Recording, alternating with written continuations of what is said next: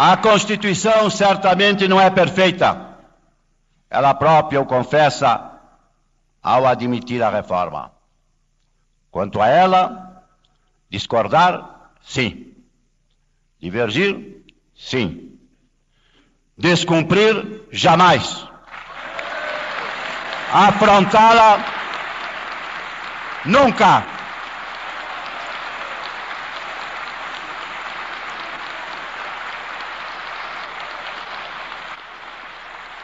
Traidor da Constituição é traidor da pátria.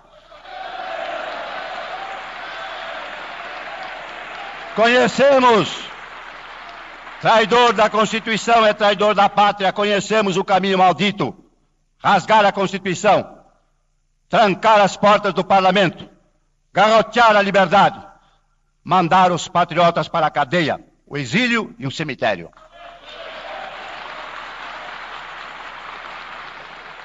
Quando, após tantos anos de lutas e sacrifícios, promulgamos o Estatuto do Homem, da Liberdade e da Democracia, bradamos por imposição de sua honra.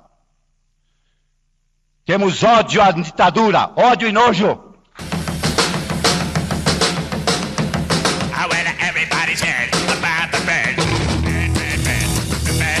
Já estava assim quando eu cheguei.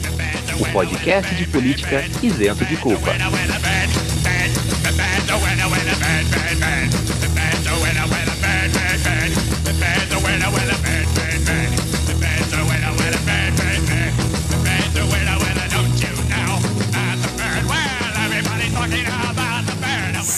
Salve, meus queridos que dormiram em 64 e acordaram em 2015. Como estamos? Tudo bem? Espero que seja tudo bem nessa agradável tarde, noite, manhã, madrugada.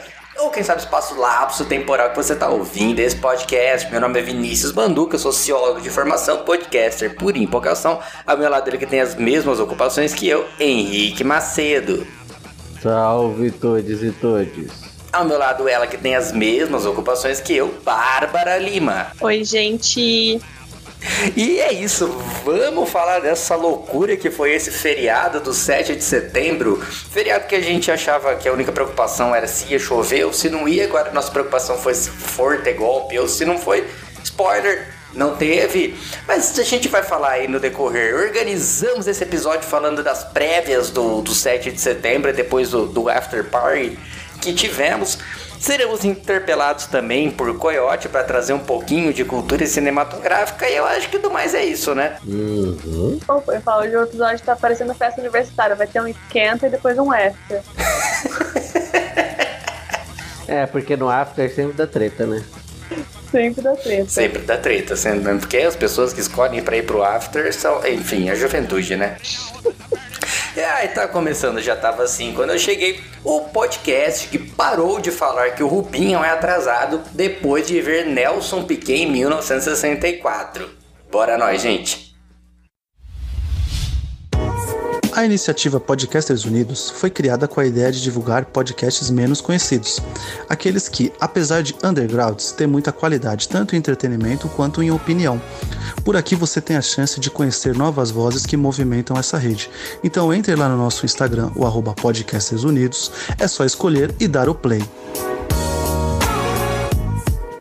Maravilha, maravilha. Muito obrigado, Gabriel. Eu vou fazer uma pergunta para vocês. Eu eh, queria que vocês dessem opinião de verdade, que é um assunto muito polêmico e precisa ser debatido. Depois que você termina o casamento, o chifre vai embora também ou você ainda é cor? Polêmica. Polêmica. Parou, Olha... parou, parou, parou, parou, parou. Vamos na caixa. Depois dos comerciais. Olha, eu tenho para mim que chifre é igual sogro e sogra, nunca vai embora, fica para sempre na sua vida.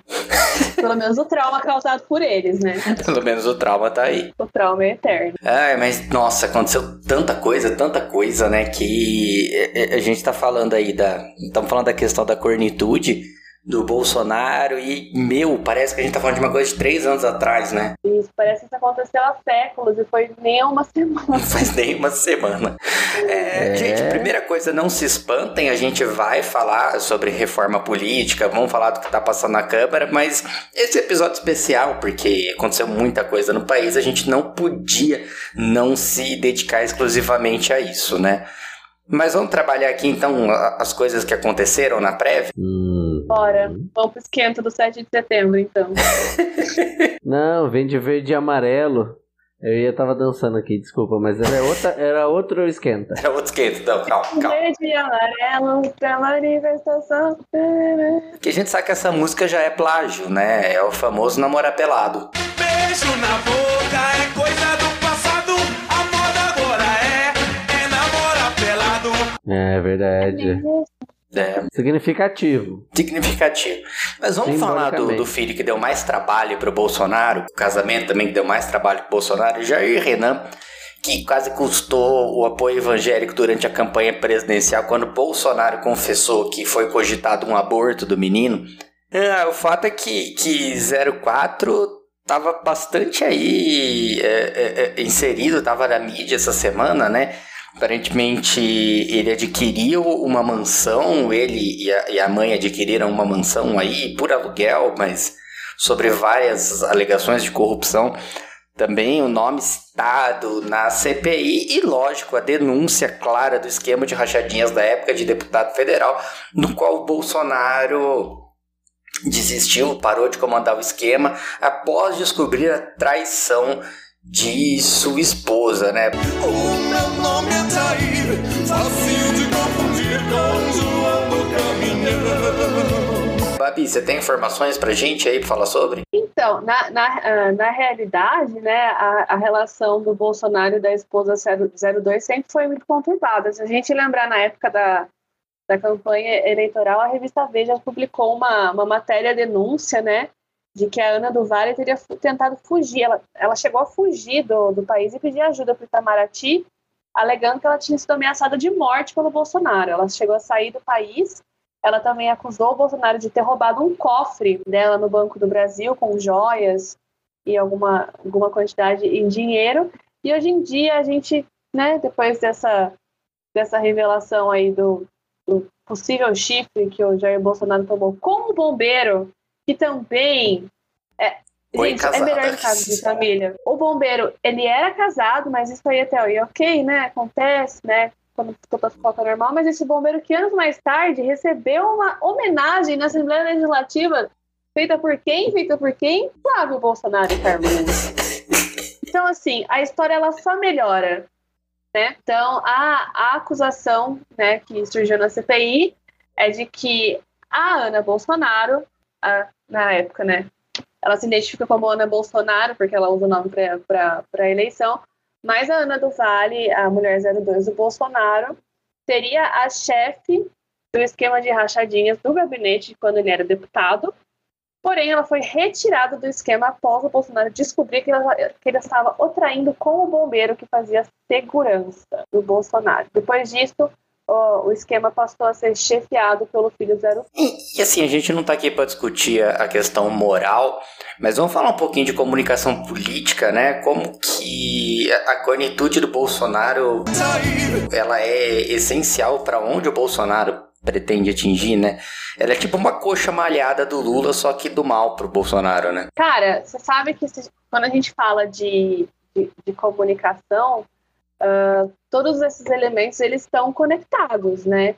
Então a gente tem que, que lembrar, né? Inclusive aqui eu vou citar a pesquisa que o professor Felipe Nunes da UFMG liberou no dia 1 de setembro, feita pela Genial Caest, ah, eles mostram né, que a avaliação do governo Bolsonaro caiu. Ah, então, tem mais gente que avalia negativamente o governo, né, 48% do que positivamente.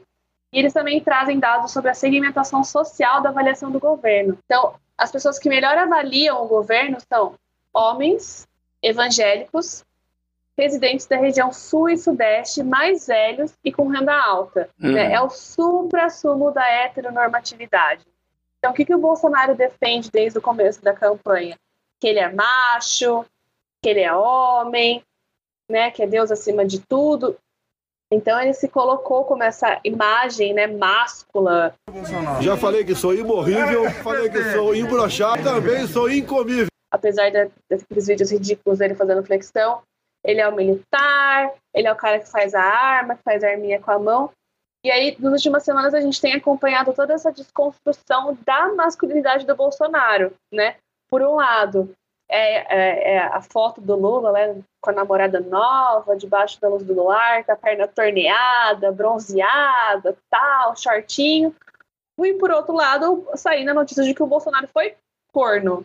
Né? Então, se a gente pensar em aspectos da comunicação política né, e de construção de imagem, o Bolsonaro ele está com a imagem de hétero machão alfa totalmente ferida. Isso para ele é péssimo, porque a identificação que ele tem com esse eleitorado, né, esse eleitorado típico, esse núcleo duro do Bolsonaro, começa a ser afetada. Porque como é que o cara vai se identificar com um cabra que é corno uhum. e não é malhado, né? Falando assim em termos bem, bem chulos. Então, uh, não é só a imagem política do Bolsonaro que vem sendo atacada nos últimos tempos, também é a imagem pessoal. E isso pode ser que lá na frente da campanha pese um pouco para ele, né? Porque você descaracteriza o personagem Bolsonaro, deixa ele numa posição fragilizada. Desmistifica, né? Tira a condição de mito. mito. Exatamente. Então, assim, e, é, e aí, cadê aquele cara? Cadê aquele cara macho, né? Não existe, perdeu. E além de tudo é corno, né? Tem coisa mais. No, humilhante mais... pra um hétero, não sei o que, do que ser corno, né? Pois é, gente, né? É diferente. A nossa geração hoje em dia já aceita que é corno, tá tudo certo, né? Doente de amor, procurei remédio na vida noturna. É, é. Olha, vou fazer o advogado do diabo aqui. Não queria, mas vou ser obrigado. Ele falou que ele era imbrochável, mas nunca falou que ele era incorneável.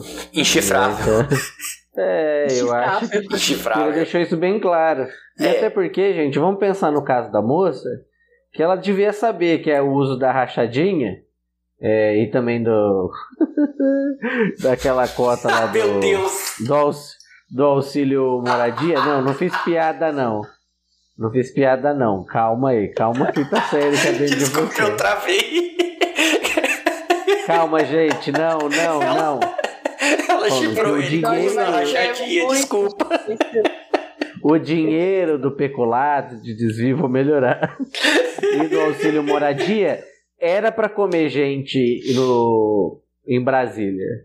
Então tava nessas, eles estavam é a família brasileira tradicional que não gosta de outros tipos que tem uma relação aberta, só que sem contar um pro outro, né? É, é tão a favor da família que tem três, né? Exato. Mas quando descobre que o bombeiro tá apagando fogo na casa alheia, dando uma de guarda-costas tupiniquim. Oi, casada. Aí já era. Pois é, né? E, e, tem outras coisas que a gente tem que somar a esse contexto, e agora numa visão mais institucional mesmo. A gente tá falando porque, bom, tava todo mundo tenso. O fato é que a gente falava que não, não, não achava que ia ter golpe, mas a gente falou bem assim, né? Não, isso, gira que vai ter golpe. Eu não acredito que vai ter, não. Aquela mão no fogo ninguém punha, né? Mas. É, cara, atualmente no Brasil não tem como você colocar a mão no fogo por nada, né? Assim, é um troço que não dá pra gente. Exatamente. Depois, depois de 2013, as coisas ficaram muito mais difíceis de, de serem calculadas, né? Então, assim, a gente pode, a gente faz um prognóstico, mas atualmente um prognóstico mesmo baseado em dados, né, em, em modelos matemáticos ou modelos teóricos, a gente dá um tiro no escuro, porque pode, pode ser que aconteça que amanhã, sei lá, surja outra cunhada, outro bombeiro, outro, outro policial, cachorro que fugiu e roubou. Cada dia é uma novidade, então. É, é que esse que é o problema, né? Que pra gente conseguir fazer isso, tinha que ter uma análise substancial do passado, né? A gente tem do o quê? Do Flávio Malemali, temos já algum, algumas pontas, mas no Bolsonaro, o que era para escavar, muita gente não escavou. Né? E aí vai surgindo a depender sempre aí de, um, de alguém que resolve contar alguma coisa. Mas, por exemplo, é, é estranho, mas enfim, vou ligar com 2018, como pouca gente é, surgiu com alguma notícia contra o Bolsonaro e quanto custou caro para todo mundo esse projeto de falar que era uma escolha difícil, né, baseado só nas falas dele, e não ter ido procurar e cavar a fundo, sabe? E o que é estranho para a política brasileira é que muitas vezes se calca na produção de, de dossiês contra o candidato, né? Tá certo que tem essa parte sempre da, de você fazer uma pesquisa negativa e tal. Mas de qualquer jeito, é, ficou raso, né? E tava tão aparente. Como é que demorou tanto para aparecer? É, aí a gente. É, é aquela coisa, né? Em 2018, a mídia e as instituições eles fizeram uma escolha. E eles escolheram o Bolsonaro. Né? Por mais uh, pseudo, né, entre aspas, bem pseudo mesmo, isentos que eles tenham tentado se colocar, eles fizeram uma escolha. A gente sabe muito bem, né, que se a mídia brasileira ela resolver derrubar um, um presidente, né, ajudar a prender ilegitimamente uma pessoa inocente, eles conseguem. Então, assim, o, o esforço para ir atrás dessas informações, para divulgar isso, para desconstruir a imagem do cara, foi mínimo. Mínimo. Eles não fizeram nada, né? Então, até tentaram, assim, as 45 do segundo tempo com essa, com essa reportagem da Veja aí, da, da Ana do Vale, mas não foi uma coisa que deu muita repercussão, já era tarde demais. E assim, sabidamente, há muitos anos o Bolsonaro fazia esse esquema de rachadinha. Sabidamente uhum. o Bolsonaro era uma péssima escolha. Sabidamente o cara era um inepto, né? Mas houve, houve essa opção. Então, só, por exemplo, só, só essa semana, né, depois do 7 de setembro, que, que a Globo está abertamente chamando o Bolsonaro de golpista. Porque afinal, né, chegou num ponto que fica até meio chato não chamar, né? É, chegou num ponto que é, tem que começar a dar nomes, né? Aí essa semana, assim, as, as, as, reportagens que estão saindo essa semana estão claramente chamando o Bolsonaro de golpista, que é o que ele é. Mas enfim, me processa. Uh, vai roubar uma, vai pegar no máximo uma Ford Ka, não vale não. Mas. Ai, até me perdi, fiquei nervosa. Calma, respira. Não, esqueci o que eu tava falando, me perdi mesmo.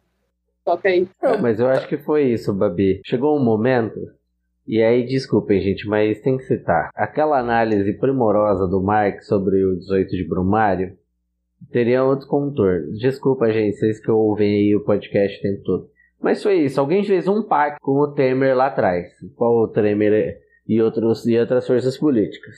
Mas ele não tinha como se eleger. Com aquela, com aquela vastíssima aprovação de governo que ele tinha, de 3%. É, não tinha como. E aí, as então vamos chamar de elite aqui, mas pode ser as forças, vai, a força para não, não dar bug. O, as forças políticas envolvidas no golpe acharam que eu consegui manter a sua, a sua rota, né? mas ao mesmo tempo elas começaram a brigar entre si. E escolheram um candidato que era contra. E aí não teve nem aquela fase, por exemplo, de negociação em que a mídia começa a falar mal para ver se o cara se aproxima e começa a negociar e fala: bom, não vou criar treta com vocês porque eu sei que vocês vão me prejudicar. E no caso, o perfil do Bolsonaro é completamente oposto. A partir do momento em que começaram a construir uma imagem negativa, ele polarizou. Aí o, o mesma coisa com o judiciário, né? E a mesma coisa com parte do legislativo, que ele só cedeu pro centrão, porque senão ele estaria na rua, né? Mas de qualquer jeito, eu acho que foi isso. Chegou um tempo que eles acharam que eles iam conseguir contornar a situação, que ia ter moderação, que eles iam conseguir colocar o cara na mesa para negociar e não vai ter negociação. Ele não gosta de negociar com ninguém. Ele é o doidão da massa. Que a não ser que você tenha aí um cargo que você possa dar parte do salário para ele, ele não vai fazer mais nada com você. Precisamente. E aí agora, e agora chegou no momento que não vai ter negociação, então não negocia é melhor derrubar ele. É, eu acho que essa é, é a grande tentativa, né? Ah, pode, por favor, Babi, perdão. Não, não, eu só ia concordar também. Dando continuidade, então, só para falar rapidinho do, das coisas que aconteceram no pós, a gente teve aí o Alexandre de Moraes se mobilizando contra isso, com prisões da torta à direita, então a gente teve Zé Trovão e, e outros blogueiros aí por disseminar fake news. Lembrando que não é só fake news, né? São ameaças diretas ao STF. A gente teve apoio, carta de apoio à democracia da FEBRABAN, a gente teve indústrias de Minas apoiando o Bolsonaro, e aí algumas coisas que a gente tem que prestar um pouco de atenção. Ah, primeiro, aliás, eu queria chamar a atenção de uma coisa que a gente nem combinou antes, mas e o jogo do Brasil e Argentina, hein? Aquilo é uma crise decisória. O que, que foi aquilo, de verdade, assim? Eu, eu até agora, não, tá tudo certo, mas tá tudo errado. Eu, nossa, eu não sei. Aquele, aquela cena, aquela cena foi a cara do Brasil de 2020. Foi. Que, Mas que eu não sei o que, aquela que é, eu cena também não foi- sei a cara do Brasil 2021, real. É a, a cara da bagunça, né? Uhum. Mas assim, é- aque- aquela, aquela cena da- do cara da Anvisa entrando de coletinho no campo. Aquilo ali é, a desmora é uma parte da desmoralização do Bolsonaro, porque sabidamente ele permitiu, né? Sim, sim. Então, assim, né? Podem falar, ai, vai culpar o Bolsonaro. Gente, teve negociação, teve permissão por parte do presidente da República, mas a gente tem que lembrar que o presidente da República não é a rainha da Inglaterra. E nem a rainha da, Inglaterra tem esse poder mais. A gente assiste The Crown e fica achando que ela é super poderosa, né? Presidente não é líder máximo absoluto. É. É. por isso que existem outras instituições e outros poderes. Você não pode passar por cima das instituições, viu, Bolsonaro? É o que Foi você ótimo, tenta, mas aí né? Nesse sentido que foi ótimo ter acontecido na véspera do, do desfile, eu não sei se tanto pra inflar o gado, ou pra pelo menos eles virem que assim, ele, ele não tem controle nem das coisas dele, né? Então cai meio por é. terra também a imagem mítica dele. É, mas eu acho que essa imagem mítica dele não é do trabalho. Eu acho que justamente ele se constitui como um cara de palanque. E aí eu acho que realmente ele não pode ser a rainha da Inglaterra, porque a rainha da Inglaterra tem o rito e o protocolo de ficar quieta e afastada. E, e aí não valia a pena ser presidente, né? Não sei nem porque o povo paga o povo. Ah, só pra vender souvenir, tá certo? Que né, vai passear em Londres, visitar o Palácio de Buckingham, tá bom, eu entendo por quê. Enfim, é, mas o Bolsonaro não é isso, né? Ele é só o, ele é o cara que fala pra caramba, fala que manda, que tem o poder da caneta. E, e eu acho, sim, numa leitura bem rasa de quem infelizmente não tem como fazer nenhum, nenhuma pesquisa aprofundada do dia a dia ali no governo, né? Sentar num corredor para fazer pesquisa empírica, é que tem muita cabeça para querer comandar um corpo. E aí parece uma hidra desengonçada, né? Não é uma hidra que é tipo, nossa, que apavorante. É uma hidra que é tipo, os caras batem cabeça. Né? O cara fala que vai fazer não sei o que no ministério. O outro fala, mas puta que pariu, você tá atravessando minha função. Aí o Bolsonaro, peraí, o que que tá acontecendo aqui? Aí o Carlos Bolsonaro faz um tweet. Aí o pai, o que que foi, Carlos? Aí ele fala, o Flávio fala, todo mundo fala. E, tipo, não tem decisão. Isso não é um processo decisório. Isso é um processo de enlouquecimento paulatino, né? Que vazou de lá do palácio e entra na nossa casa e todo mundo não sabe que poeira está acontecendo, que não é nem palavrão, gente, né? É exatamente um portunhol arranhado aí com uma palavra que não existe. Mas, né, que merda que tá acontecendo? E é por essas e outras que agora a gente tem, a, a gente sabe, entende por que, que a chefe do esquema de rachadinha era Ana do Vale, não o próprio Bolsonaro. Né? Porque o cara não tem a menor capacidade nem de comandar um gabinete. Ele, o Bolsonaro, gente, digo e repito, ele é a personificação do tio do churrasco. Ele é um Sim, grande tio do claramente. churrasco. Inclusive do meu tio do churrasco. É, e ele é tão influenciável. Você lembra que na, na construção é óbvio que ele, obviamente, tem sua participação na rachadinha e tal. Mesmo ela chamando pra si, ela que começa a coisa tipo, nossa, você tem o estilo de vida de pobretão.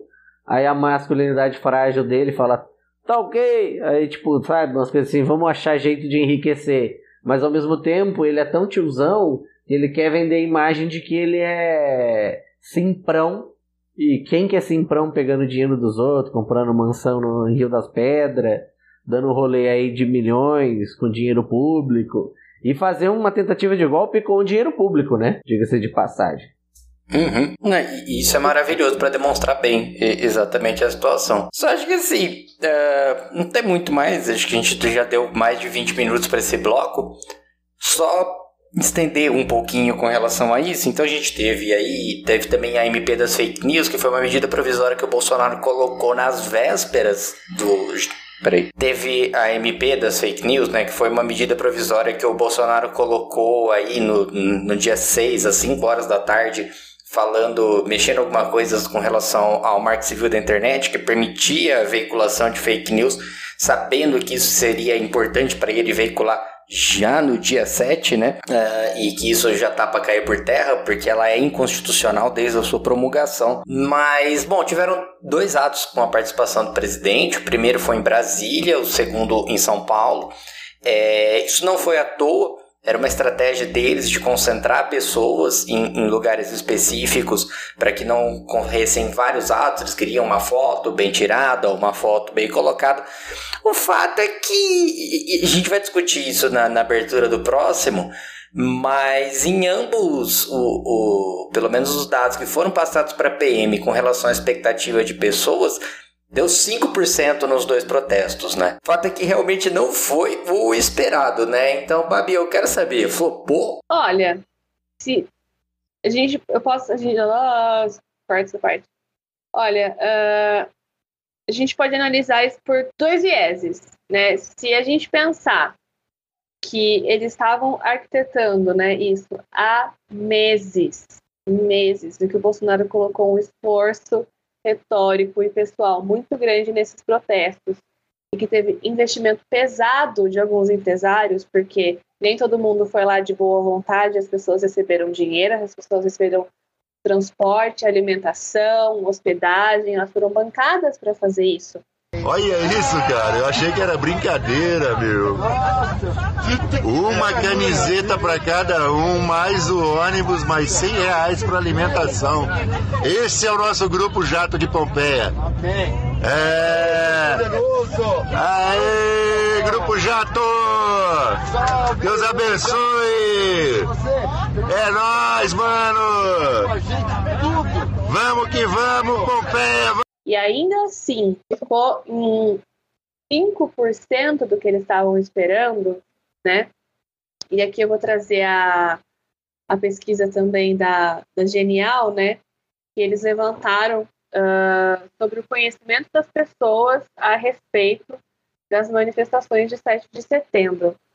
E aí a pesquisa diz que a maioria da população desconhecia a manifestação do 7 de setembro. Esse dado é 11% dos maravilhoso.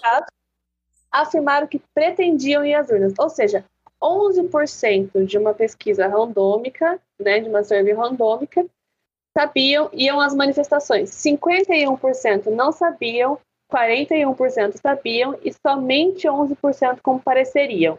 Isso está falando de manifestações a favor do governo Bolsonaro. Ou seja, quem foi mesmo foi quem foi bancado e essa galera do núcleo duro do bolsonarismo, né? Que é essa galera que está insuflada, que ainda acredita, que vai na rua pedir, né? Intervenção, fechamento do STF. Então, se a gente colocar na conta todo o esforço, toda a logística, todo o financiamento que eles fizeram para organizar essa manifestação, e só ter ido 100 mil pessoas, foi um flop. Né? Foi uma grande decepção e isso expôs ainda mais as entranhas do Bolsonaro na, na imagem pública. Ele perdeu apoio, né? Ele está derretendo, ele está desidratando, o processo é um pouquinho mais lento do que a gente gostaria que, que fosse, mas está acontecendo. E, difícil, e é uma coisa muito difícil dele conseguir recuperar, né? Isso não, só, não somente falando de apoio, mas falando da situação do país, da condição da pandemia, e agora principalmente a questão da economia, né? Está ficando insustentável morar no país, a inflação está altíssima. Por outro lado, a gente não pode subestimar a organização desses movimentos. A gente já fez isso em 2013, a gente fez isso em 2018, em 2021 a gente não pode cometer esse erro. Então, uma coisa que a gente tem que ficar atento é nessa, nessa capacidade inflamatória, não inflamatória, inflamável, né? Que o inflamatório também é, é péssimo, né? Essa capacidade inflamável que o Bolsonaro tem de insuflar essa, essa minoria raivosa, né? Então, é uma coisa para a gente ficar atento, porque é o que a gente vem dizendo em todos os episódios. O Bolsonaro ele fica nessa penumbra do golpe, ameaçando, eu vou dar golpe, eu vou dar golpe, porque ele está tentando achar uma brecha, né? Só que toda vez que ele acha, ele tenta achar a brecha, ele tensiona um pouquinho mais. Ele vai tensionando, ele vai tensionando, só que dessa vez a gente chegou num ponto sustentável. E aí, quando a gente chega no ponto sustentável, a gente pode estar numa condição de ruptura. E para a gente, a gente não está num cenário bom para a gente ter qualquer tipo de ruptura, seja ela democrática, institucional. Então, apesar das repercussões que a gente vai falar daqui a pouco, eu ainda fico um pouco preocupada, sabe? Então, assim, a manifestação em si foi um flop, né? Mas eu ainda, mas a, célula tá ali, né? O, a sementinha do mal tá ali, eu acho que a gente não pode menosprezar. Uhum. Henrique, flopou. Tá aí uma coisa, assim, em números gerais, números gerais como a Babi expôs, tendo a acreditar que sim. Os números da PM eu não vou levar em consideração. Mesmo que pra gente possa ser válido agora, lembrar que números da PM, a PM é comandada pelo Dória, o Dória tem o, o general Camilo como secretário e o, o, tem o general Camilo e tem o Coronel Camilo, que é o secretário executivo da PM.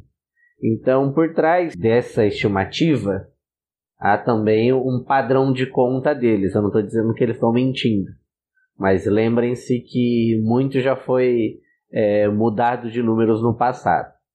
Entretanto, porém, contudo, todavia, essa parte de narrativa é importante para quando sai na imprensa e as pessoas acreditam que flopou. Mas eu tendo a concordar muitíssimo com a Babi, que é exatamente compreender essa parte de teve um poder de mobilização. É muita gente. Mesmo que não seja tanto quanto esperavam, é muita gente. E ainda tendo a acreditar que teve um monte de gente que não foi, mas que concordava com a pauta. Assim, por exemplo, como os movimentos de esquerda. Então, apesar de ter flopado e de não ter materializado em si ali um grande mega evento, uma marcha dos camisas pretas e sentido Roma, ou então um desfile de Nuremberg num estádio fechado, a la Hitler, né? Eu acredito que a gente tem que ficar muito esperto. E aí é o que eu acho, sabe? A gente vai ter que ir ficar vendo a galera do Genial, vai ter que ficar vendo umas outros estudos que estão focados no bolsonarismo para ver como é que estão esses movimentos. Agora, ver o que eles estão pensando, como eles estão se organizando, como eles viram o ato, porque apesar de muita gente é, poder falar que, nossa, se esperava 3 milhões, tá bom, mas as pessoas que esperavam 3 milhões eram deles, eles também inflaram, mas e aquelas pessoas que viram o ato e ficaram felizes e se sentiram representadas? Então eu acho que tudo isso tem que ser levado em conta e ver as redes mesmo, que é o mensurável, né? As redes sociais, os grupos bolsonaristas, as tags no, no Twitter. E eu acredito que mesmo aí ele tenha perdido força. Mas se a gente não ficar esperto, é um número suficiente para depois tentar uma retomada, sabe? Não é um número tão insignificante a ponto da gente falar, olha, acabou, ele está enterrado.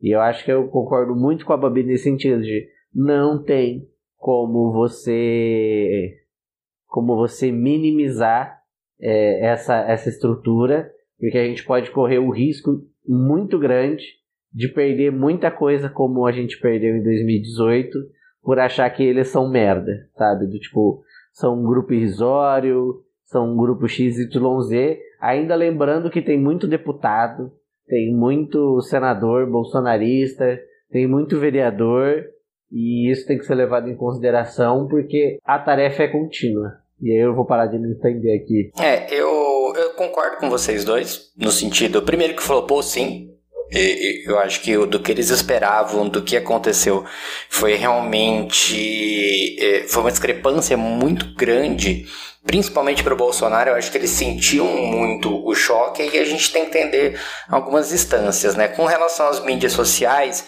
eu acho que uma das coisas que essas manifestações, eu não vou chegar a falar que provaram, mas que pelo menos levantaram um forte indício que a conversão de mídias sociais não é a mesma conversão das ruas. Então a gente está envolvido com robô, a gente está envolvido com retweet, a gente está envolvido com o tempo que a pessoa tem para ficar nas mídias sociais.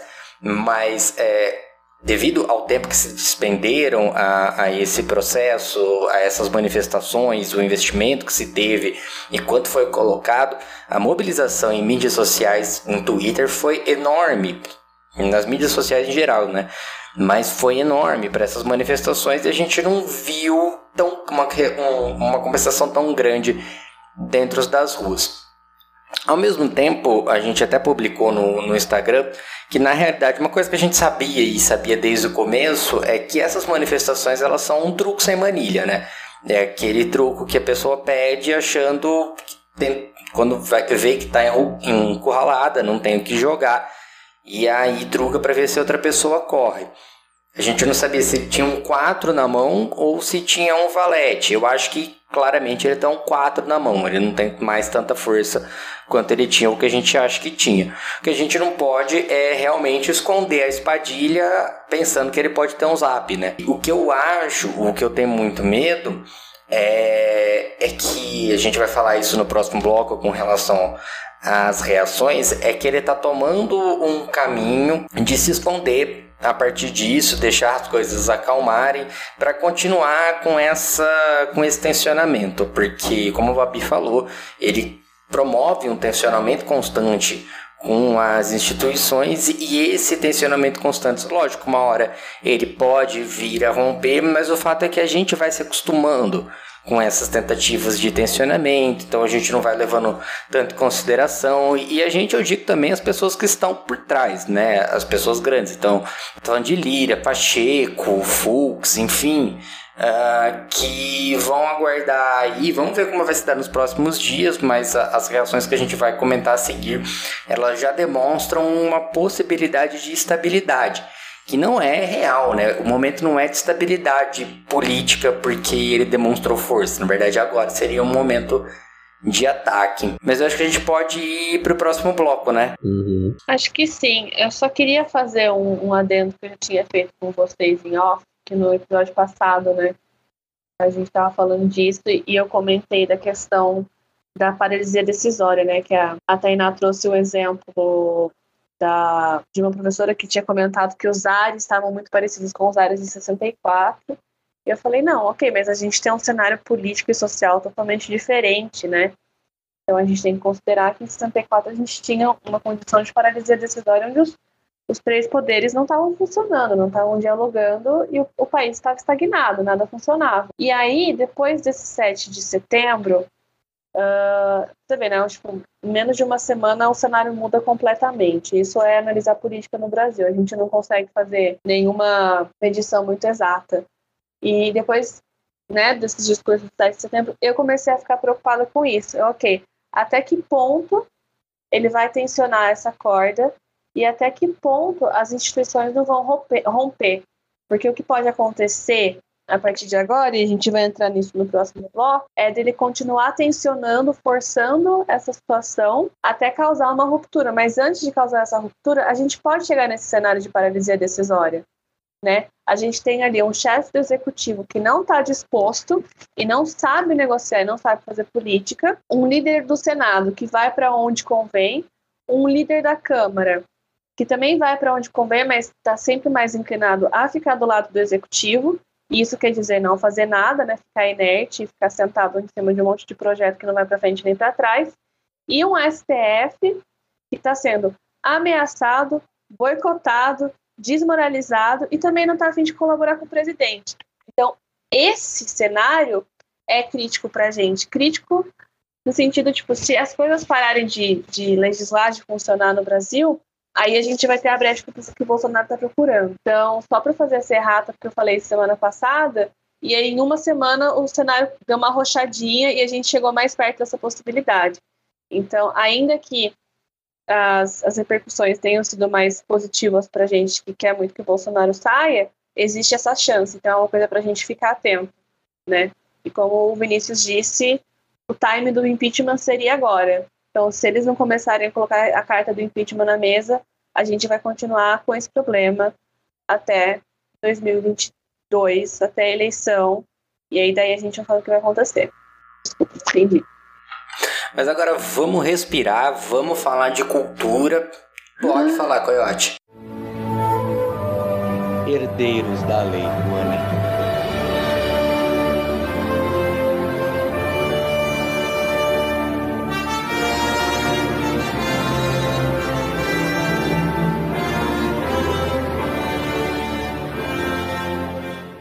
Um salve pra você que gosta de ter um sistema público de saúde. Aqui é o Coyote e hoje no Herdeiro da Lei Rouanet vamos falar de um documentário sensacional que fala de diversos sistemas de saúde do mundo, que é Sequel, ou como eu adoro a versão brasileira, que tem sempre que deixar um subtítulo maravilhoso, Sequel, SOS Saúde. Porque é assim que funciona a tradução brasileira, não é mesmo?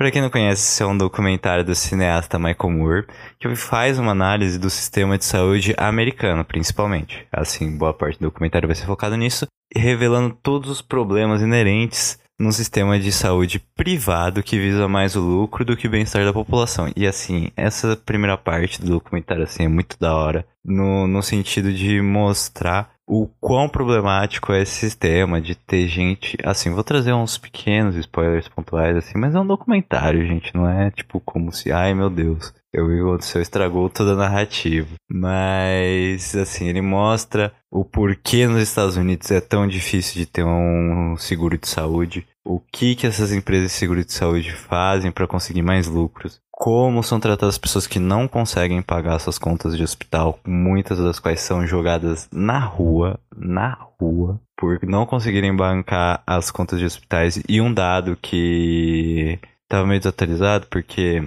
o documentário de, 2000, de 2007, mas se eu não me engano, agora é um. tá entre os cinco maiores causas de falência nos Estados Unidos se não entre o top 2 ali, é por conta de despesas médicas. Então é um sistema que é muito ruim no sentido de visar o bem-estar da sua população. Eu tô passada, chocada. Então é, é muito legal como ele, um americano, aborda todos esses problemas. E além disso, ele traz como um contraponto os sistemas de saúde do Canadá, da França, do Reino Unido e de Cuba, que são todos baseados no sistema de saúde universal, que é bancado pelos impostos do contribuinte. E que mesmo assim o sistema ainda valoriza os seus trabalhadores da saúde, sem deixar de beneficiar o cidadão. E é tipo, é sensacional. Ele vai trazendo é, relatos de várias pessoas que moram nesse país, não só que são naturais desse país, mas também de americanos que se mudaram para esses países e de várias e várias e vários pequenos tipos de serviço que existem neles, tipo na França e no Reino Unido, se eu não me engano, tem a opção de você ter um médico que vai na sua casa, se liga lá no serviço em uma hora ele tá lá, então é um negócio que assim é sensacional. É um documentário que vale muito a pena ver, tem duas horinhas. É muito tranquilinho de ver, é muito gostosinho e é muito interessante se você é interessado na área da saúde. Mesmo se você não for tão interessado na área da saúde, ainda é um documentário que vale muito a pena ver. Mas, mas, como eu sempre digo, vocês não precisam acreditar em mim, pois nós temos as nossas notas das críticas. Vamos começar com o nosso querido IMDB, com incríveis 7.9 de 10, que não é uma nota ruim, é uma nota muito boa. Seguindo para a nota do público pelo Rotten Tomato, que é de 87%, e passando para os nossos incríveis 91% da crítica especializada dada no Rotten Tomato. Então, assim, não é por nada não, mas, mas, mas, o documentário é bom. Não sou só eu que estou dizendo. Mas aí você está se perguntando, mas Coyote, onde eu posso achar este documentário? Bem, minha cara pessoa que está atrás desse documentário, você pode achar de graça no YouTube, apenas digitando Sequel ou Sequel SS Saúde, como qualquer bom tradutor do Brasil gostaria de falar. E você acha a versão dublada, a versão do, legendada em português, é só digitar você acha tudo que você quiser, facinho, facinho, de graça. Mas, se você também quer ver pelo streaming, nós temos ele disponível pelo Amazon Prime Video. Então, se você é assinante da Amazon, você vai conseguir acessar. Desculpa a galerinha da Netflix, não foi dessa vez. Bem, eu vou ficando por aqui. Eu quero agradecer muito os meninos por terem me cedido esse espaço novamente. Peço para que continue acompanhando o Prosa Errada, que está em pausa indefinida. Logo voltaremos quando eu tiver forças. Mas, para quem ainda não conhece, Prosa Errada é um podcast de aleatoriedades. Então a gente fala de várias coisas, desde assuntos bestas do cotidiano até saúde mental. Tanto que temos um episódio sobre Setembro Amarelo que vale muito a pena conferir. Além de vários outros episódios que são bem legais e para você que curte cultura pop, coisas do cotidiano e afins, vale a pena conferir. E você pode achar a gente pelas nossas redes sociais no arroba Proserrada, no Instagram e no Twitter, e arroba Proserrada Podcast no Facebook. Lá vai ter o link para todas as plataformas que estamos disponíveis, entre elas Spotify, Google Podcasts, Apple Podcasts, entre muitas outras. Eu vou ficando por aqui. Muito obrigado a todos vocês. Boa semana e tchau!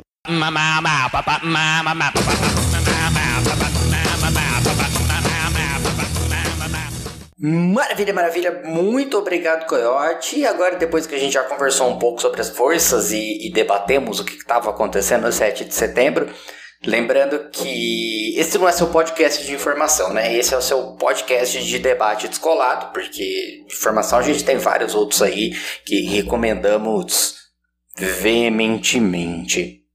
E a gente tem aqui alguém para discutir tudo que aconteceu hoje, que, que é alguém importantíssima, que é a filha da Ana Raio com o Zé Trovão. Bárbara Lima, quer contar um pouquinho dessa história pra gente? E como é que tá o Zé Trovão e a Ana Raio? Olha, gente, sabe essas histórias de família que correm, que a gente não sabe se é fake, se é real, se é só foi distorcida. Mas basicamente a minha mãe me emprestou para uma gravação da Ana Raio da Trovão, nem cobrou cachê. E foi aí que nasceu e morreu a minha carreira artística e profissional. Foi assim que eu, que eu caí na vida boêmia e fui parar nas ciências sociais. Fui desacreditada da vida artística e vim parar aqui. E é lógico, nem tomar por verdade ou não, a, a gente já vai tomar que você foi o bebê que era filho dos dois, porque é o que é interessante pra gente, né? Ah, claro, mas vamos, vamos, vamos conferir aí, a gente foi nas redes sociais depois. Mas vamos falar um pouquinho desse lamento do, do Zé Trovão. Porque. Vamos falar do Zé Trovão. E hoje, meus amigos, hoje foi um dia sensacional. Estamos gravando aqui na véspera da data da publicação.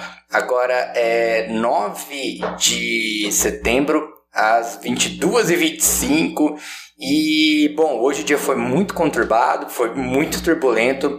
A gente começou com uma greve geral de caminhões pelo país. Uh, lembrando que uma greve geral que só estava em 15 estados e que as entidades dos caminhoneiros não apoiavam. Então era basicamente quem ainda tem o CD do Sérgio Reis. Se você pensa que meu coração é de papel. Basicamente, só quem tocou o berrante mesmo. É, Foi só pra quem tocou o berrante, né? Porque na marcha dos cornos só vai quem tem chifre, né? Então. É, gente. O a gente Falcão não foi. Não, o Falcão não foi. O Falcão não foi. Lembrando que não é todo mundo que tem chifre que vai na marcha dos cornos, mas todo mundo que é, vai na marcha é corno sim, né? tem chifre sim. É tautológico. É. Não, gente, se todo mundo que foi corno passar a se identificar com o Bolsonaro e começar a ir nas marchas, ele vai ganhar. Não precisa nem ter eleição, porque vai, o cara vai ganhar, né? Sim, senão a música sertaneja não fazia tanto sucesso, né? Pois é, pois é. Então, Tendo, era só a gente arrastando chifre no asfalto, só. tendo a concordar. Enfim, né? O fato é que essa. é, Devido à situação política do qual se encontrou o Bolsonaro, porque ele foi pro tudo ou nada, ainda na metáfora do truco, ele trucou e aparentemente as pessoas pediram para ver a carta e ele aceitou antes das pessoas pedirem seis, né? Porque não foi uma jogada política muito inteligente dele, uma jogada aí. E vi o, o, o ponto é que ele demonstrou uma fragilidade e a gente sabe que a política institucional o demonstrar fragilidade ela é praticamente uma fragilidade em si então foi um momento que para tentar atacar ele abaixou a guarda quando ele abaixou a, guarda dessa forma que ele mostrou que ele não tinha apoiadores o suficiente para levar uma eleição que ele não era uma pessoa interessante para se apoiar e que mesmo uma insurgência não seria tão positiva, ele mesmo acabou por tentar coibir esses movimentos, divulgando um áudio pro, pros caminhoneiros para que eles impedissem a greve. Fala para os caminhoneiros, são nossos aliados, mas esses bloqueios atrapalham a nossa economia. É. É, isso vem, provoca desabastecimento, inflação, é, prejudica todo mundo, em especial aí os mais pobres. Então, dá um toque nos caras aí, se for possível, tá? Liberar, tá ok? Pra gente é, seguir a normalidade. Deixa, deixa, deixa com a gente em Brasília aqui agora. É, não é fácil negociar, conversar por aqui com outras autoridades, não é fácil. Mas a gente vai fazer a nossa parte aqui, vamos buscar uma solução para isso, ok? E aproveita aí, em meu nome, dá um abraço a todos os caminhoneiros aí. Valeu. O que não aconteceu porque eles começaram a, discordar, né? Inclusive chegaram a falar que foi o. Era o Adnei imitando Bolsonaro. Enfim, é, a gente sabe o que acontece quando você, por não ter um QI muito alto, só consegue inflamar as pessoas que têm um QI não superior ao seu, né? O fato é que ele perdeu totalmente o controle dessas manifestações, mas não foram, não, não foram as únicas coisas que aconteceu hoje. A gente também teve estado de sítio decretado e não, não tivemos, mas isso chegou a ser a ser conversado e uma fake news se espalhou no Twitter que Bolsonaro tinha conseguido decretar estado de sítio. Meus amigos e minhas amigas de todo o Brasil, desculpa pela emoção, mas a nossa luta, a nossa garra, valeu a pena. Ficamos sabendo agora que o presidente da República, Jair Messias Bolsonaro, resolveu agir. E a partir de agora, o Brasil está em estado de sítio. É, Os bolsonaristas todos comemorando, achando que o estádio de sítio era porque agora finalmente o país ia virar uma roça, então eles iam ter sim lugar para pastar à vontade, né? Posteriormente, nós tivemos aí uma reunião desesperada com o ex-presidente Michel Temer. Bem que eu pedi uma pastilha. O que assustou muito porque o Bolsonaro mandou um avião com dinheiro público, o mesmo dinheiro qual ele financiou helicópteros para voar sobre as manifestações. Ele pagou um avião para trazer o Temer de São Paulo. Temer que estava no meio de uma gravação para o canal de LOL do seu filho Michelzinho. É, o que assustou foi que o Temer, sim, ele foi no meio da tarde para Brasília, o que mostra a- o comprometimento que ele tem com o Bolsonaro, porque mesmo arriscando a sua vida saindo na luz do sol, ainda assim ele foi até Brasília. E lá ele redigiu uma carta pedindo desculpas. Na verdade, ele mediu um telefonema de pedido de desculpas com Alexandre de Moraes, do Bolsonaro com Alexandre de Moraes, falou que não é assim, não é por assim mesmo, que não, não pode ser, é claro que não é. Será? Quem já ouviu engenheiros pegou a referência. Mas o, o fato é que depois tivemos também uma carta do Bolsonaro, já que o Temer era sim a pessoa mais indicada para fazer isso, porque a gente sabe que, que existem cartas. é, porque a gente sabe que a pessoa para escrever carta é o Michel Temer, né? Começava assim, povo brasileiro, ocos pocos. Enfim, e, e decorrências disso. O fato é que o gado tá muito humilhado, eles estão se sentindo muito mal, estão se sentindo traídos pelo presidente que tem o Tudo chifre corno. maior. Enfim, Tô com os caras conseguindo tomar corno do presidente. pelo corno do presidente, enfim, e, e é isso, crianças. A bola tá com vocês agora, depois eu faço considerações. Cara, a gente sabe que a situação saiu do controle quando a pessoa que foi salvar, entre aspas, o, o presidente foi o Temer, né? E vamos, vamos falar que o Temer é o cara mais liso, esperto e oportunista da recente República Brasileira. O cara ele vê uma crise, ele vê uma brecha, ele vê uma oportunidade e lá ele está. Eu acho que o melhor plot twist desse, da, da, da política seria o Temer dando um, outro golpe no Bolsonaro tomando a presidência. ia, ia ser assim. Temer presidente novamente. É, ia ser para apagar a luz e o último, a sair é apagar a luz e fechar a porta. Mas, mas é isso, né? O que a gente, é o que a gente vem comentando. O Bolsonaro, ele, ele tem sim essa capacidade de tensionar né, as instituições, de desafiar as instituições, que não. Aí tem um problema, né? Que a gente banalizou o crime de responsabilidade, né? Então a gente falou, né? O cara começou lá com o Golden Shower, já foi uma quebra de decoro.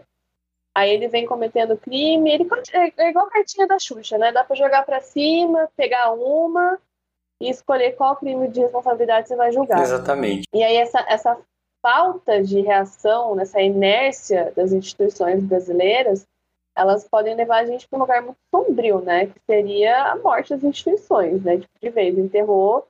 E daí não faz sentido você, você ter um STF, ou você ter uma Câmara, ou um Senado, e o presidente da República tá lá ameaçando os caras, ameaça, tipo, dá o tapa e tira a mão, né? O tempo todo, dá o tapa, esconde a mão, e a, gente tá nessa situação insustentável. A gente não sei nem mais o que falar, assim, tipo, eu tô dando volta aqui, Henrique. Fala alguma coisa aí, me salva, obrigado. Ai, gente. É que eu acho que o problema, talvez, para quem ouve e para quem fala, é justamente o excesso que a gente tem de informação do momento, né? E como a galera tá batendo nervosamente nisso. O que eu achei interessante nesse meio do caminho foi como o Manduca já tinha comentado lá atrás e você também, é que como deixaram ele ter espaço, né?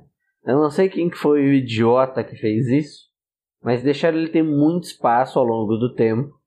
E aí a gente tem um problema agora, que é o da nota. Porque não parece de Jair Bolsonaro, parece mais um, um recuo estratégico para reorganização e ataque. Óbvio, a gente vê depois como é que vai funcionar essa coisa, porque você esvazia muito, seria exatamente o Lula. Chamar todo mundo, ei, galera, não sei o que, aí quando o bicho pega mesmo, ele te abandona, né? Que é o clássico dos generais de, de 10 estrelas que fica atrás da mesa com o cu na mão, né? E aí é isso. Eu acho que nesse meio do caminho, o que mostra só é a imaturidade de muitos dos nossos, dos nossos líderes de instituição. Acho que a falta de previsibilidade no contexto da República é muito ruim nesse sentido, principalmente pela aproximação desses chefes de poderes para tentar contornar e negociar o tempo todo, ou seja, sempre trazendo a questão para um nível de pessoal, né? Inclusive porque o Temer teve que ligar, olha só, mais pessoal que isso é impossível, né?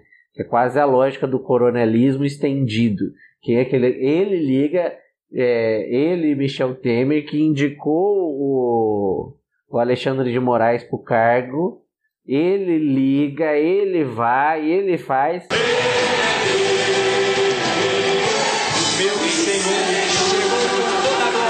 Quando na verdade não devia ter sido nenhuma carta.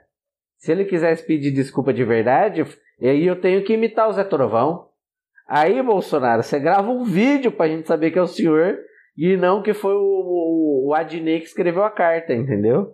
Porque caso contrário, que tipo de coisa é essa que você fala em público e também é um pouco de fake news, né? Que é a ideia de você falar que você fez uma coisa, mas ele não negar que ele fez, mas minimizar e mitigar o que ele fez e tentar fazer um grande acordo para se manter no poder, mas pensando a pessoalidades aqui e ali para tentar costurar um acordo que passa ao largo da publicidade, da transparência de qualquer requisito constitucional da administração pública. Porque por mais que ele peça desculpa, o crime já está cometido. Ele mesmo, já tendo articulado sua sobrevivência, deixou para trás um rastro de manifestantes que estavam prontos para invadir e cometer atos abomináveis contra as instituições e contra pessoas, justamente porque tinham essa ideia de que eles estavam autorizados pelo presidente da República. E eles hoje eu acordei... né? Eles autorizavam. É, hoje, é isso. Era isso que eu ia falar. Hoje eu acordei com a hashtag Eu autorizo. Eu autorizo o quê, cara pálida? Porra, não é assim que a banda toca, porra. Não é eu autorizo, ah, eu autorizo. Porque alguém me consultou se, se autorizava? Eu tava dormindo no momento que o robô tava subindo a hashtag. Você foi Olá, consultada? A gente estava falando de, de, de, de macro teoria, né? Isso aí é, legi- é conceito de, de legitimidade pura do Weber, Uhum. né? Pois é. Isso aí é, é, é a burocracia e a legitimidade ag- agindo na sua maneira mais pura dentro de um sistema político altamente fragmentado e fragilizado, né? Te interromper, que eu lembrei. Que- Não, mas é isso, Babi. Eu acho que você tá certíssimo em pontuar. justamente para a gente poder lembrar que isso também vai ao largo daquilo que a gente espera quando a gente está falando numa democracia. Quando a gente fala, porque tem a mesma característica desse eu autorizo e dessa legitimidade que você está falando do, do esquema weberiano, para aquela ideia que o Humberto Eco e o, o Jason Stanley e tantos outros que já se debruçaram sobre o fascismo falam. Na mesma coisa que o Bolsonaro fez lá na Paulista falando que aquele era o povo, Uhum. ele também foi qualificado no Twitter com a ideia de eu autorizo, como se o povo autorizasse alguma coisa. É, como se é não o fosse uma dinâmica Aquele artigo do representativa. exército, né? 142, É. é, é isso. Eu autorizo aplicar, mas sim, é a tomada de uma pequena É. parcela como o povo como um todo, né? E exatamente um instrumento de manipulação, justamente onde você toma a fração pelo todo para poder governar autoritariamente Uhum. ou totalitariamente, que no caso dele ia ter que ser é, autoritário e não totalitário, né? Porque é ao contrário de 64, que poderia ser visto como um movimento totalitário. No caso dele, está completamente personificado. Não pode falar que é instituição exército. Porque quando eles pedem golpe, eles pedem golpe com o Bolsonaro. E é por isso que eu acho que de quarta de desculpa, Temer conversando, Alexandre de Moraes pedindo para ele tatuar na bunda dele o salmo lá, conhecereis a verdade, nada disso vai solucionar um problema que é de origem, Uhum. né? E é insanável a não ser que ele saia do poder e também criemos mecanismos de governança que vão para além da pessoalidade, ou seja, é impossível um ator que nem é político, mas institucional, ligar para um outro poder para negociar. É surreal. E da última vez a internet estava lembrando, o Temer cobrou uma indicação, que foi a do Nunes Marques. Uhum. Então e agora o que, que ele vai cobrar? Que tipo de, de jogo ele vai exigir? Eu acho que isso é perigoso, sabe? E além do mais, isso não vai sanar o problema do Bolsonaro, que me parece só um recuo nesse momento. Eu ia aproveitar a fala do Henrique para a gente puxar o gancho, né, dessa questão de, de qual vai ser o preço, né, dessa, dessa consultoria do, do Temer, do Temer ter se deslocado para ensinar o Bolsonaro como é que se faz presidencialismo de coalizão, basicamente, Uhum. né? Podia ter citado o nosso episódio, mas beleza. É Seria assim, menos custoso, lembrando que né? assim, Mais o, fácil. O, o Temer também já tinha dado uma aula pro Bolsonaro com relação à, à compra de votos a partir de emendas parlamentares, né? É, também. Ele só não pode ensinar o Bolsonaro a golpe. Se ele for ensinar o Bolsonaro a golpe, a gente tá lá. Aí ele tá mais na Mas- condição do, do Mourão mesmo. né? Mas aí a gente tem que puxar aqui um- uma coisa interessante que também aconteceu nesse 7 de setembro, que foi que finalmente, olha só, antes tarde do que nunca, o PSDB, por unanimidade, resolveu se declarar oposição ao Bolsonaro, né? Já havia algum tempo que o partido estava se debatendo, então tinha uma história de que havia um racha dentro do partido entre o grupo do Dória e o, e o grupo do Aécio, né? O grupo do Dória mais disposto a fazer uma, uma oposição direta ao Bolsonaro, enquanto o grupo do Aécio estava medindo né, a temperatura, esperando os eventos acontecerem para tomar um partido de, de fato. Em termos práticos, a gente sabe que isso seria apoiar o Bolsonaro por debaixo dos panos. E dessa vez, o PSDB viu a brecha da terceira via. Né? O PSDB viu, opa, peraí, o cara tá sem apoio, tá, tá se desmoralizando, não tem apoio ah, do povo, não tem apoio político, tá arrumando treta com todas as instituições, ele vai se isolar. Aí o PSDB viu a brecha, não, ok, a gente é oposição por unanimidade, vamos, vamos se colocar aí no, no cenário novamente. E aí aparece o Temer, né? Lembrando que o MDB também é um partido especialista em, em operar nesses, nessas, nessas entranhas do sistema político e conseguir cargo, conseguir indicação. Então, essas movimentações dos partidos e dos políticos mais tradicionais, né? E quando eu digo mais tradicionais, eu digo que não essa, essa direita tradicional e não essa extrema direita que a gente tem acompanhado nos últimos anos, elas nos dão indicações de que talvez o Bolsonaro possa ser um pouquinho mais suprimido, né? Então, que se ele for esperto, né? E a gente sabe que não é, que não vai acontecer, mas se ele fosse, né, hipoteticamente pensando, ele caminharia para uma moderação e ficaria quieto até o final do ano que vem. Mas eu duvido que isso vai acontecer. E eu concordo com o que o, Hen- o que o Henrique falou. eh, eu acho que passou do ponto. E se tinha um momento para acontecer um impeachment, esse momento seria agora, e uma cartinha e um pedido de desculpas, por mais que tenha sido engraçadíssimo, assim, tipo, ele ter tirado o Temer da cartola do nada, com cartinhas e mesóclises. Não é assim que funciona. O Bolsonaro não é uma criança que quebrou um copo, né? Ele é um presidente da República que está constantemente atacando a democracia, é diretamente responsável por mais de 580 mil mortes durante uma pandemia. Então, assim, não é um pedido de desculpas que, que vai resolver a situação, né? Vamos combinar, isso é. É, tem algumas coisas na fala de, nas falas de vocês que eu queria falar. Primeira coisa que, com relação ao PSDB, eu fico putaço com relação ao PSDB tentar se consolidar como uma terceira via. Eu acho que isso mostra algumas características do sistema brasileiro que até o Henrique falou. Porque, em teoria, a gente tem um sistema partidário voltado para ideologias de governança, ideologias para serem empregadas de acordo com o que se pensa. Mas, como é uma ideologia, como é um sistema extremamente personalizado, a gente tem é, é, essa diferenciação. Porque a gente sempre teve aí um polo ideológico, uma dualidade entre PT e PSDB. Do nada aparece um Bolsonaro, que é alguma coisa completamente aleatória, e o PSDB tenta se consolidar como uma terceira via. Porra, como assim terceira via, cara? Os caras sempre foram oposição, ou situação, enfim, eles sempre foram o, o contrário do PT até ontem, sabe? Até semana passada.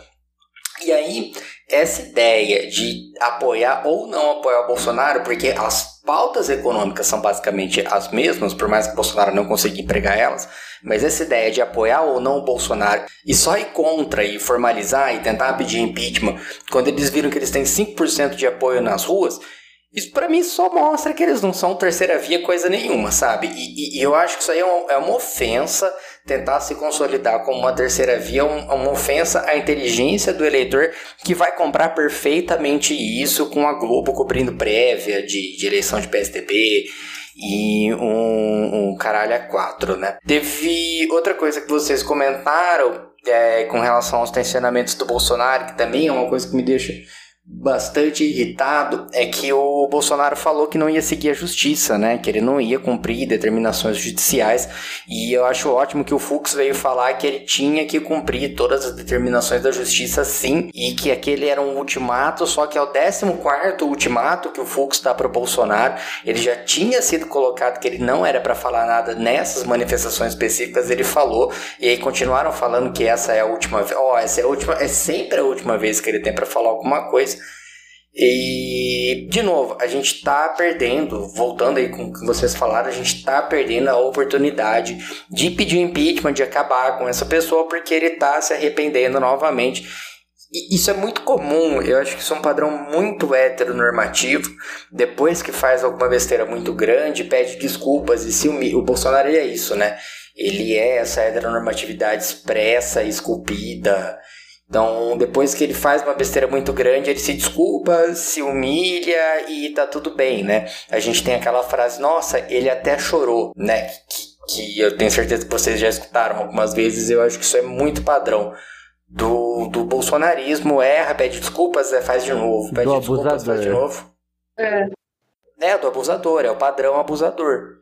Vamos ver como é que, que vai acontecer amanhã, o que, que vai acontecer depois. Reitero que a Babi falou, foi gostoso, foi divertido, os memes estão ótimos, mas. E não é o pedido de desculpa deles que me incomoda, porque isso aí pra mim tava mais do que previsto. A gente teve um baque muito forte na- nos apoiadores dele, se sentiram traídos, se sentiram, porque já acabou também o, o protesto de caminhoneiros. Enfim, se sentiram traídos e tudo mais, mas não é nada que não vá angariar facilmente ele se ele pegar por alguma coisa emocional de novo, né?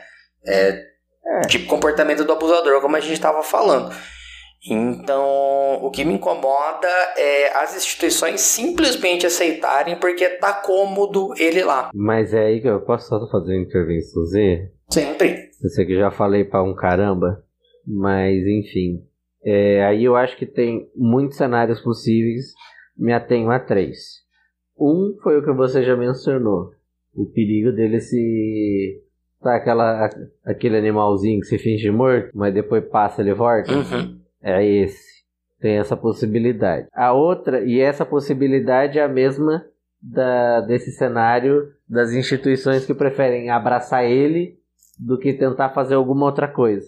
Porque a Dilma foi dois palitos para tentar tirar. Com ele é melhor deixar assim, porque vai que eles perdem mais do que eles ganham. Eu não É entendo método, isso. é, o método do, do STF do Bolsonaro é método Montessori, entendeu? Não- você não fala não pra criança, você não corrige, você não pode frustrar a criança, você tem que deixar tudo na mão, tudo disponível. Porra, é essa? Vamos ver no que dá. E aí tem Né? os outros dois cenários que eu acho que é perigoso. Um é beleza. Ele não vai pro segundo turno. Ele é esvaziado completamente. Desses bolsonaristas frustrados todos, quem eles vão eleger como o novo Messias? E me preocupa, porque se o Bolsonaro vai ser considerado como o Alan dos Santos falou, game over, que, ou o Constantino que falou que ele foi é, cap- capturado pelo sistema, que merda que eles vão tirar da cartola. Exatamente, porque eu não digo nem o bolsonarismo é um movimento. Esse fascismo, ele já estava no Brasil antes do Bolsonaro. O Bolsonaro só angariou Aham. essa gente. É muito fácil para eles se reorganizarem. E o terceiro, que eu acho menos provável, é o que vocês estavam comentando dos outros partidos. É, que tipo de terceira via eles vão tentar fazer? Eles vão tentar fazer um, um soft fascismo com as mesmas agendas, que foi o que suportou o Bolsonaro até agora, mas com uma cara mais clean. Vai ser tipo o nosso próprio meme dos bombardeios, só que na questão dos direitos sociais. E como isso vai ganhar força caso não venha uma terceira via da própria extrema direita mais extrema do que o Bolsonaro, entendeu? Mas só pra deixar no radar aí. É, vamos ver as repercussões. Vocês querem fazer outro bolão aí de quanto tempo o Bolsonaro vai ficar sem ameaçar o STF? Bolsonaro Eu ameaçando. posso. Eu acho que até amanhã. No máximo domingo. Eu acho, eu acho que da semana que vem não passa também. É.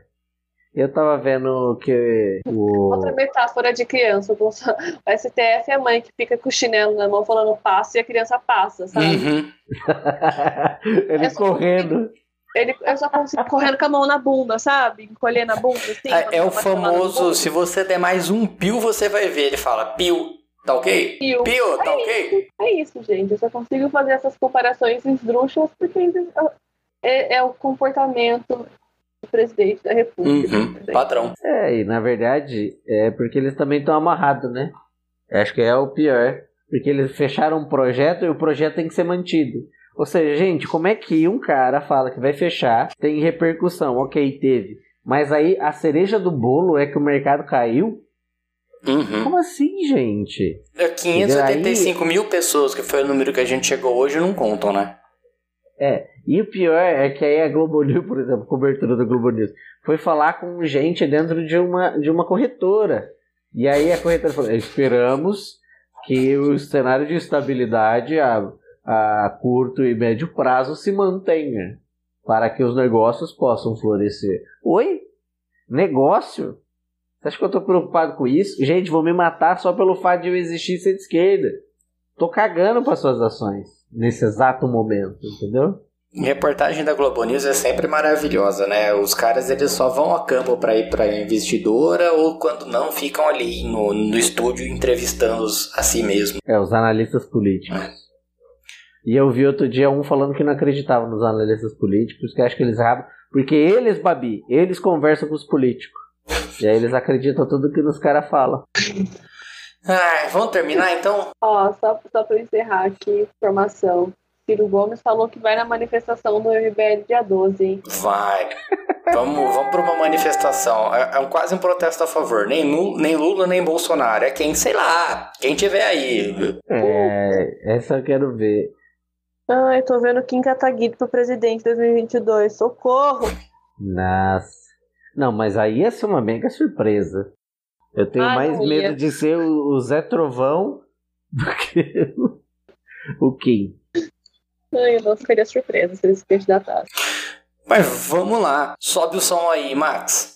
Oh, well, everybody's heard about the bird.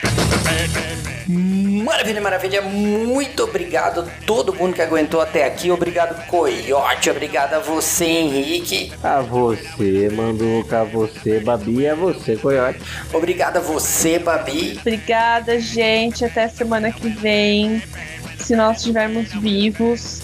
e com saúde mental suficiente pra comentar essa bagaça. E obrigado, Daphne, que não pôde gravar, mas esteve presente em toda a elaboração do episódio.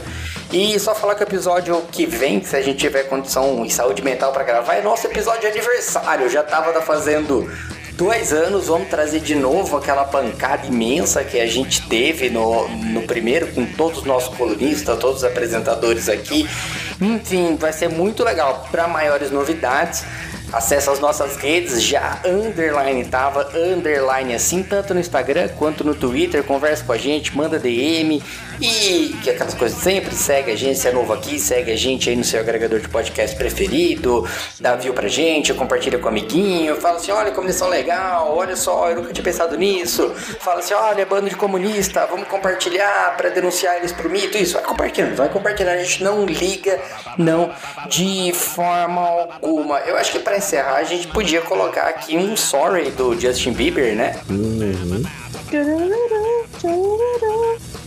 Bora nós então, até semana que vem, gente, falou! Parou. Falou. Este episódio usou áudios de UOL, Logout, A Grande Família, O Antagonista, Poder 360 e TV Globo, além dos áudios musicais de Furacão 2000, Mamonas Assassinas, Milionário José Rico, Sérgio Reis, Engenheiros do Havaí, Padre Marcelo Rossi e Latino.